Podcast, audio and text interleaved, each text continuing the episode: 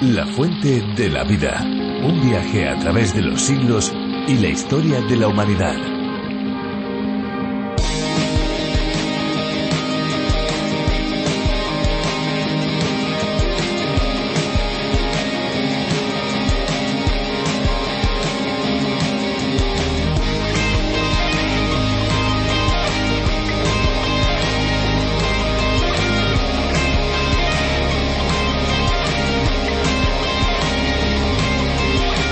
Se conoce como granizo los granos o corpúsculos más o menos duros que caen de las nubes. El mecanismo de esta precipitación violenta está relacionado con las tormentas y los fenómenos eléctricos. Sí, se conocen tres tipos de granizo. El granizo blando, cuyos granos son frágiles, el granizo menudo, con granos semitransparentes y redondos, y finalmente el granizo grueso, que está constituido por bolitas relativamente grandes.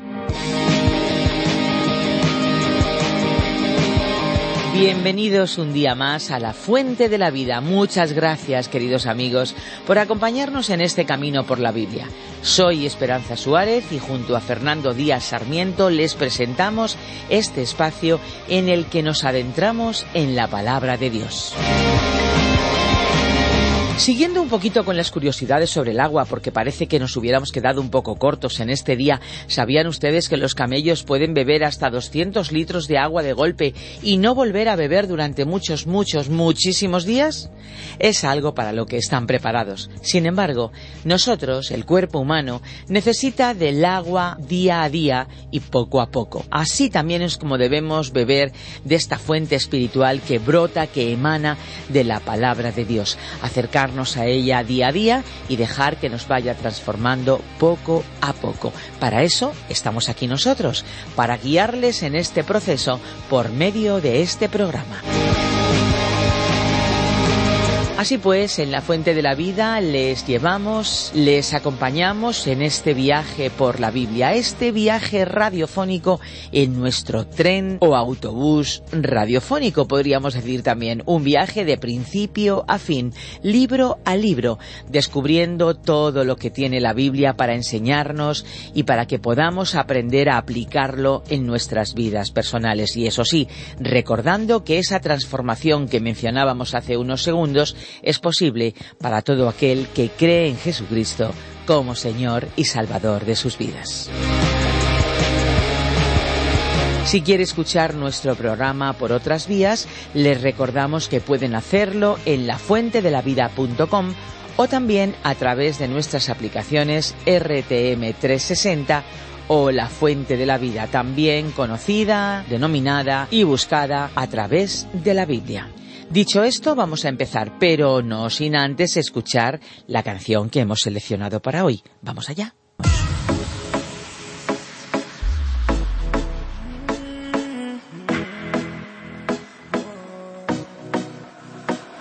Esta es mi vida y lo que me queda es para darte, darte la entera, para cantar de tus bendiciones.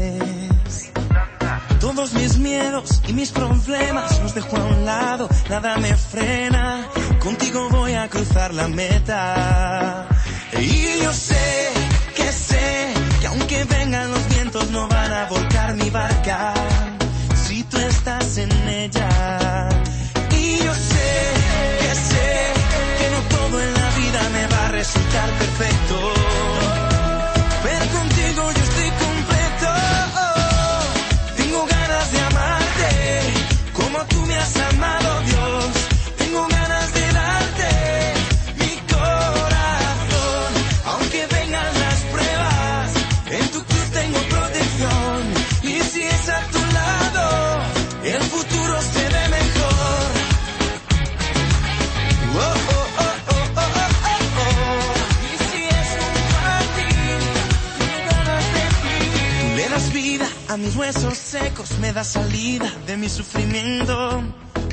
caminos donde no hay nada. Y nada es lo que quiero si no vas conmigo. Todo lo que espero es caminar contigo. Porque en ti encuentro mi destino. Y yo sé, que sé, que aunque vengan los vientos no van a volcar mi barca. Si tú estás en ella. Y yo sé, que sé, que no todo en la vida me va a resultar perfecto. contigo yo estoy completo.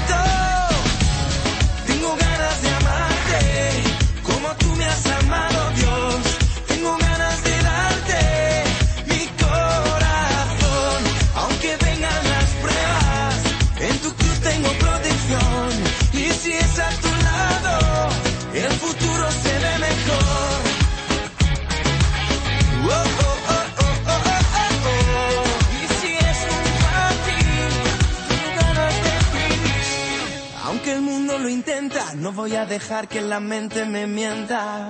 Eres tú quien me sustenta y tengo tu palabra que me alimenta. No, no voy a negar lo que diste, no, no voy a olvidar lo que hiciste, no, que tú te ofreciste y en la cruz moriste. Así la vida tú me diste. Tengo ganas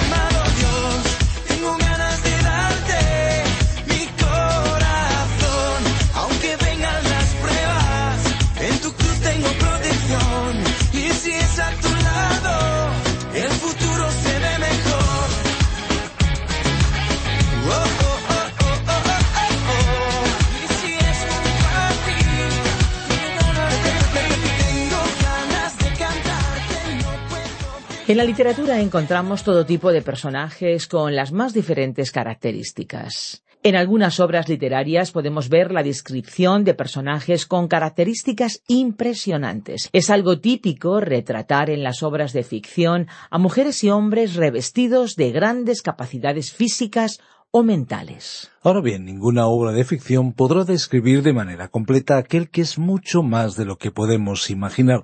Hablamos de un personaje con mayúsculas, hablamos de Dios, el creador de todo lo que existe. Es real, aunque muchos crean que no, y lo niegan quizás porque no son capaces de comprender o admitir lo grandioso que es. Hoy vamos a aprender más sobre Dios y su palabra en el capítulo 2 de Joel. Y ya saben que tenemos un número de WhatsApp habilitado para que puedan enviarnos sus mensajes de texto o sus mensajes de voz. Estamos muy agradecidos a los que ya lo están usando, así que tomen nota del número 601 20 32 65. Anímense y comuníquense con nosotros 601 20 32 65. Escuchamos ya la reflexión de hoy. La fuente de la vida. Nuestro estudio bíblico de hoy se encuentra en el libro del profeta Joel, capítulo 2, desde el versículo 1 hasta el 4. Hacia el final de nuestro programa anterior, en el capítulo 1, versículo 15, entramos en la división de este libro que hemos titulado Mirando al Día del Señor como un preludio, que se extiende hasta este capítulo 2, versículo 32. Después de leer el versículo 16 destacamos lo siguiente. De estas palabras se desprende que ya no había más alegría en la casa de Dios. Y pensamos que esa es una de las características que predominan hoy en algunos círculos cristianos. Uno puede ver ese estado de ánimo bastante generalizado cuando tiene oportunidad de visitar muchas iglesias en diferentes lugares. Puede percibirse un espíritu de expectativa frente a un mensaje o un estudio bíblico, pero ni en el rostro de las personas ni en el ambiente en general se observa una expresión de alegría. Casi podemos decir que se refleja como una sombra de tristeza por parte de algunos y de aparente indiferencia en otros. Incluso algunos predicadores tratan de que sus primeras palabras ante un grupo de cristianos tengan un sentido humorístico para romper el hielo y crear un ambiente cálido y favorable. Esto fue lo que sucedió en Israel en los tiempos de este profeta, pues la alegría se había desvanecido en aquel pueblo. En ese estado nos encontramos nosotros hoy, a pesar de contar con mayores medios y ventajas. En la reunión del pueblo de Dios muchas veces se echa de menos la alegría. Después de leer el versículo 16 continuamos viendo una dramática descripción de los hechos destructivos de la plaga de langostas. Nos dice el texto que la semilla se había podrido debajo de los terrones o en el surco de tierra. O sea, que la semilla ni siquiera pudo continuar su desarrollo porque las langostas habían roído los brotes, incluyendo la parte que penetraba en la tierra. Así que los graneros no pudieron ser llenados. Y en los versículos 18 al 20 se nos detallaron los alcances de esta plaga sobre todo el orden creado. Aquí vemos que el mundo animal también sufrió la plaga, y todos los seres humanos y animales estaban sufriendo una gran hambruna. Por otra parte, las langostas dejaron al campo en un estado que pareció como si un incendio hubiera arrasado la zona, acabando con toda forma de vida. Aquella época fue terrible y peligrosa para la vida de aquel pueblo. Se enfatizó el hecho de las consecuencias que tuvo que sufrir el mundo animal al ser afectado por la plaga tanto los animales y aves de corral como los animales salvajes que vivían fuera en los bosques. Resulta dramática la descripción de esta escena en la que hasta los animales clamaban a Dios. Así que en aquel tiempo esta plaga fue una severa advertencia que cayó sobre todas las formas de vida de aquella tierra. Este panorama de desolación y sufrimiento se convirtió en una figura ilustrativa del día del Señor que desde el futuro se aproxima. Así es que continuamos hoy, estimado oyente, nuestro recorrido por un nuevo capítulo del libro del profeta Jael, porque hemos llegado al capítulo dos.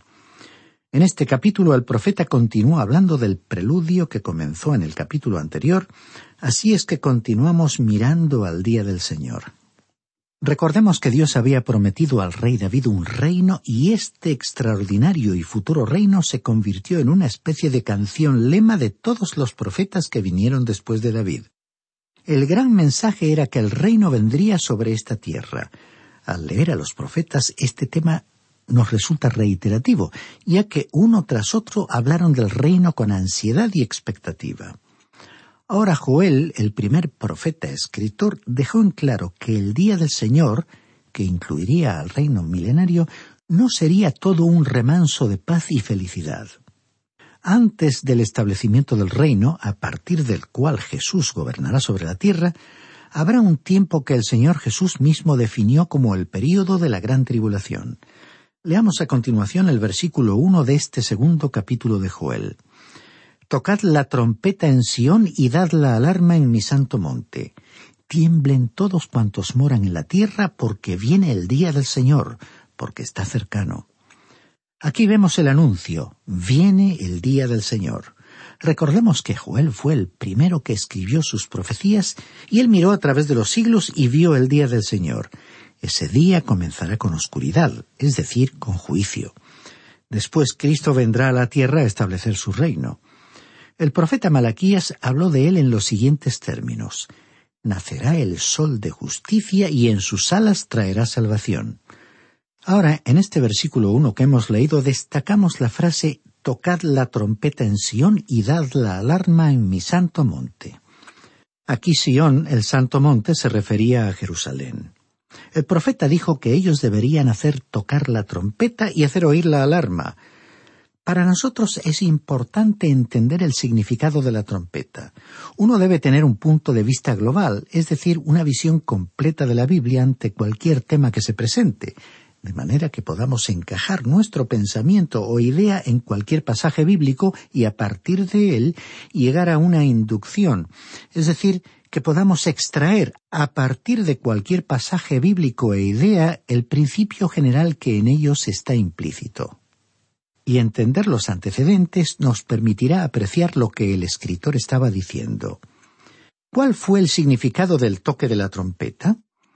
Del libro de Números aprendemos que cuando los hijos de Israel comenzaron su jornada a través del desierto, Dios les mandó que construyeran dos trompetas de plata y le dio a Moisés las instrucciones correspondientes, como leemos en el libro de Números capítulo 10 versículos 1 y 2, donde dice lo siguiente el Señor habló a Moisés y le dijo, Hazte dos trompetas de plata forjadas a martillo las harás. Te servirán para convocar la congregación y para hacer mover los campamentos. Cuando los israelitas se encontraban en el desierto, Dios utilizaba esas trompetas para poner en movimiento al pueblo en ese viaje tan extenso. El primer toque de trompeta era la señal para que todos se prepararan para iniciar la marcha. Después, cuando la nube se elevaba y comenzaba a desplazarse, ellos desarmaban el tabernáculo. Entonces e inmediatamente la trompeta sonaba otra vez. Moisés y Aarón se ponían al frente de la tribu de Judá y el arca del pacto, llevada por sacerdotes, saldría por delante con ellos. Recordemos que el pueblo de Israel estaba acampado alrededor del tabernáculo en sus cuatro lados, tres tribus en cada lado. Ahora, cada sección se ponía en movimiento por turno, señalado por el sonido de las trompetas. En realidad, para poner en marcha la totalidad del campamento, las trompetas eran tocadas en siete ocasiones diferentes. Cuando uno llega a leer el libro de Apocalipsis, último libro de la Biblia, encontramos nuevamente el toque de las trompetas. Aunque algunos expositores bíblicos creen que este toque tendrá lugar en relación con la Iglesia, creemos que no habrá toques de trompeta para la Iglesia. Tales expositores bíblicos se basan en la primera epístola a los Corintios, capítulo 5, versículos 51 y 52, donde dice, Os digo un misterio, no todos moriremos, pero todos seremos transformados en un momento, en un abrir y cerrar de ojos, a la final trompeta, porque se tocará la trompeta, y los muertos serán resucitados incorruptibles, y nosotros seremos transformados. Ahora, ¿a qué se refiere en este pasaje la trompeta final? Bueno, los citados teólogos y expositores bíblicos tratan de identificar esta trompeta con la séptima trompeta de Apocalipsis, pero hay nada que sugiera que esa trompeta sea la misma. Nosotros creemos que el sonido de la trompeta mencionado en relación con el arrebatamiento de la Iglesia será el sonido de Cristo mismo, como leemos en la primera carta a los tesalonicenses capítulo 4 versículo 16 que dice El Señor mismo con voz de mando, con voz de arcángel y con trompeta de Dios descenderá del cielo. Entonces los muertos en Cristo resucitarán primero. Creemos que lo que este pasaje dice es que su voz sonará con la potencia y sonido diáfano de una trompeta. En este sentido, usted puede leer junto con nosotros en el libro de Apocalipsis capítulo 1 versículo 10. Allí encontramos al apóstol Juan en la isla de Patmos y él tuvo una visión que describió de esta manera. Estando yo en el Espíritu en el día del Señor, oí detrás de mí una gran voz como de trompeta.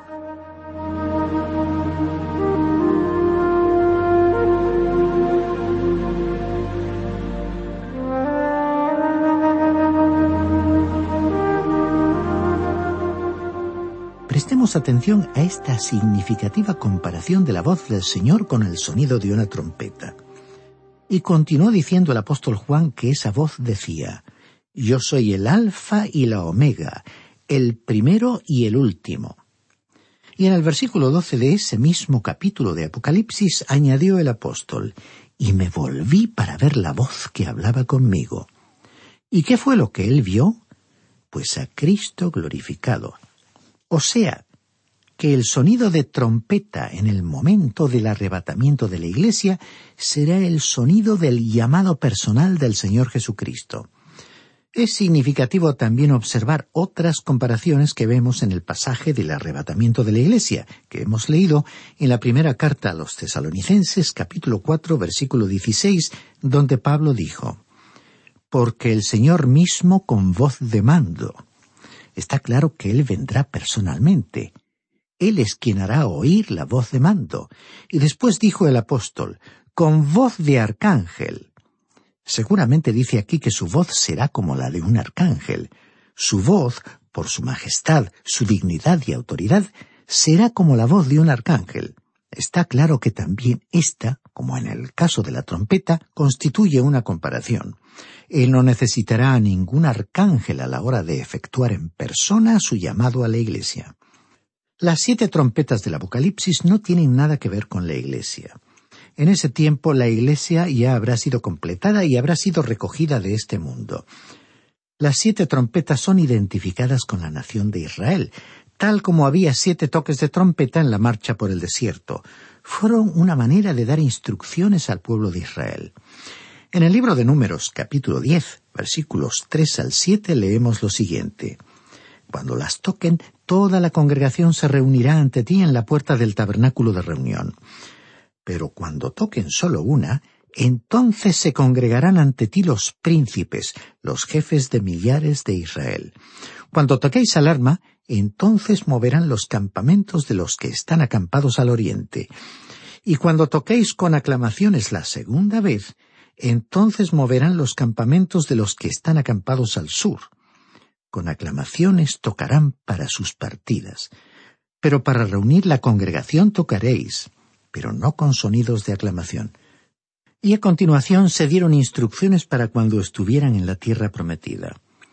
Continuamos leyendo en este mismo capítulo diez del libro de Números, en el versículo nueve, que dice Cuando salgáis a la guerra en vuestra tierra contra el enemigo que os ataque, tocaréis alarma con las trompetas.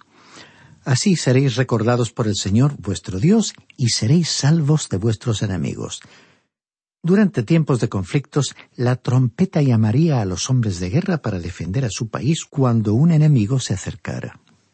Ahora aquí en la profecía de Joel dice, Tocad trompeta en Sión y dad la alarma en mi santo monte. ¿Por qué? Continúa diciendo el profeta, Tiemblen todos cuantos moran en la tierra porque viene el día del Señor, porque está cercano.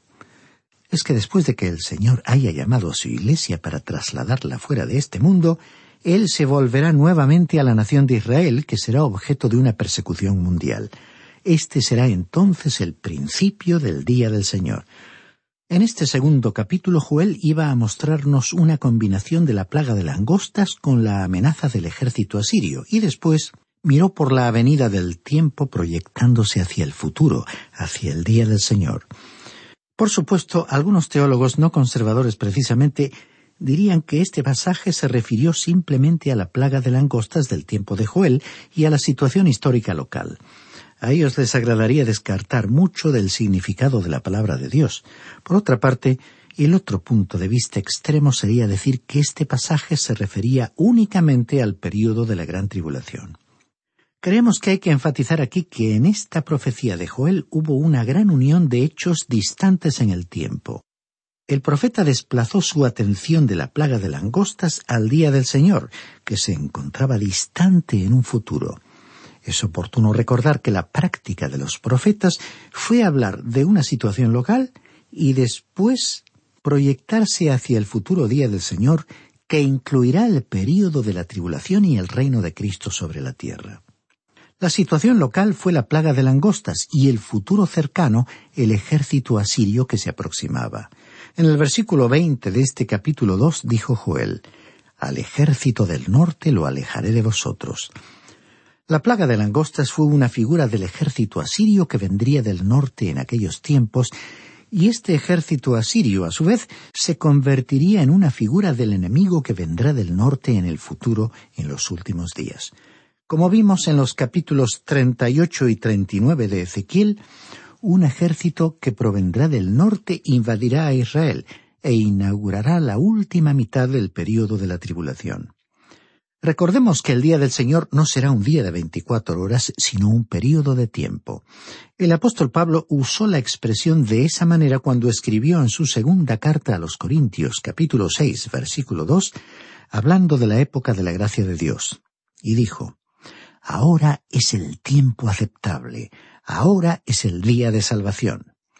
También hemos aclarado que este día del Señor es diferente al día del Señor que se refiere al primer día de la semana, tal como vemos en las referencias al primer día de la semana que encontramos en los Evangelios y en el libro de los Hechos de los Apóstoles. Después Joel expuso la definición de Dios que condicionaría y limitaría a los profetas que hablaron en el futuro.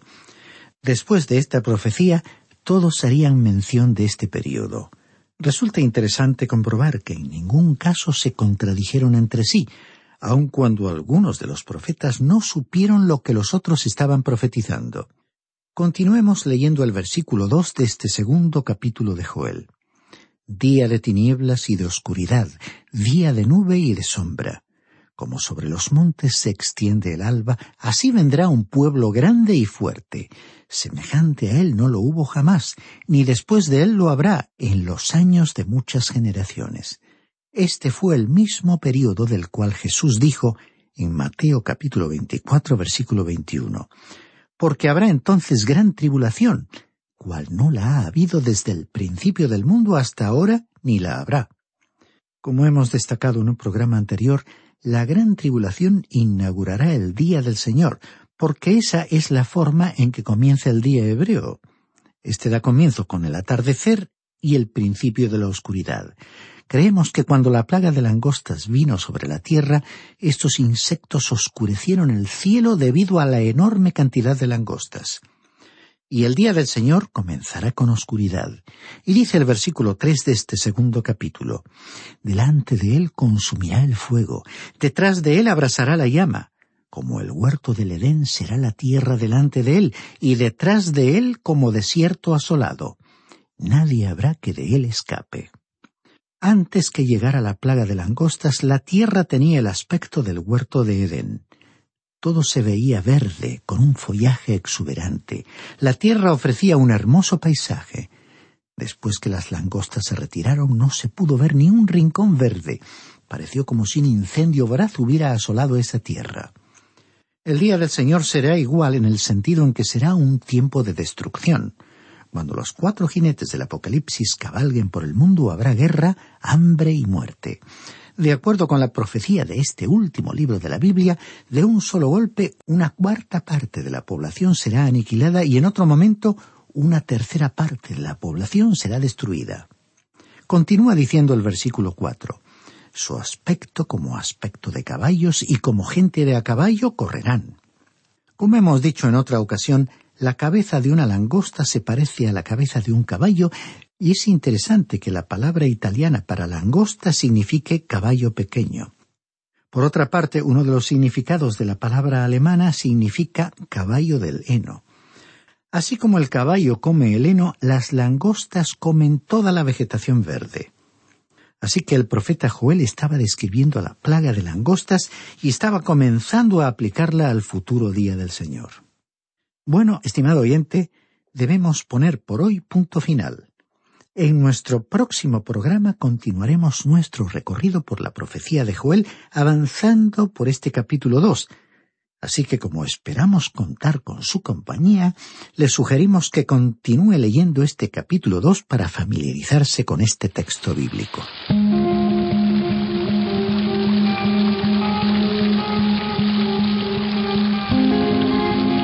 Pues hasta aquí nuestro tiempo de reflexión. Ahora ya toca despedirnos, nos acercamos a los últimos minutos del programa de hoy y queremos recordar a cada uno de los que nos escuchan que pueden visitar nuestra web lafuentedelavida.com o bien pueden descargar la aplicación La Fuente de la Vida que también se puede encontrar con el nombre de A través de la Biblia. Y si desean contactar con nosotros, nuestros números de teléfono son el 91 422 0524. Anoten, por favor, no confíen en su memoria, que se les puede olvidar. Anoten 91 422 05 24. Pero también tenemos un número de WhatsApp. Ya saben que el WhatsApp es la vía más inmediata para ponerse en contacto con nosotros. 601 20 32 65. ¿Lo han anotado? Se lo repito, 601 20 32 65. Recuerden que si nos llaman desde fuera de España, deben pulsar el prefijo más 34. Y también si lo desean pueden enviarnos un email, lo pueden hacer a info arroba radioencuentro.net info arroba radioencuentro.net bien por teléfono, bien por mail, estamos a su entera disposición. Y ahora sí, ahora ya tenemos que finalizar. Les decimos que volveremos, si Dios quiere, en nuestro próximo espacio. Hasta entonces, por favor, no se olviden que hay una fuente de agua viva que nunca se agota. Beba de ella.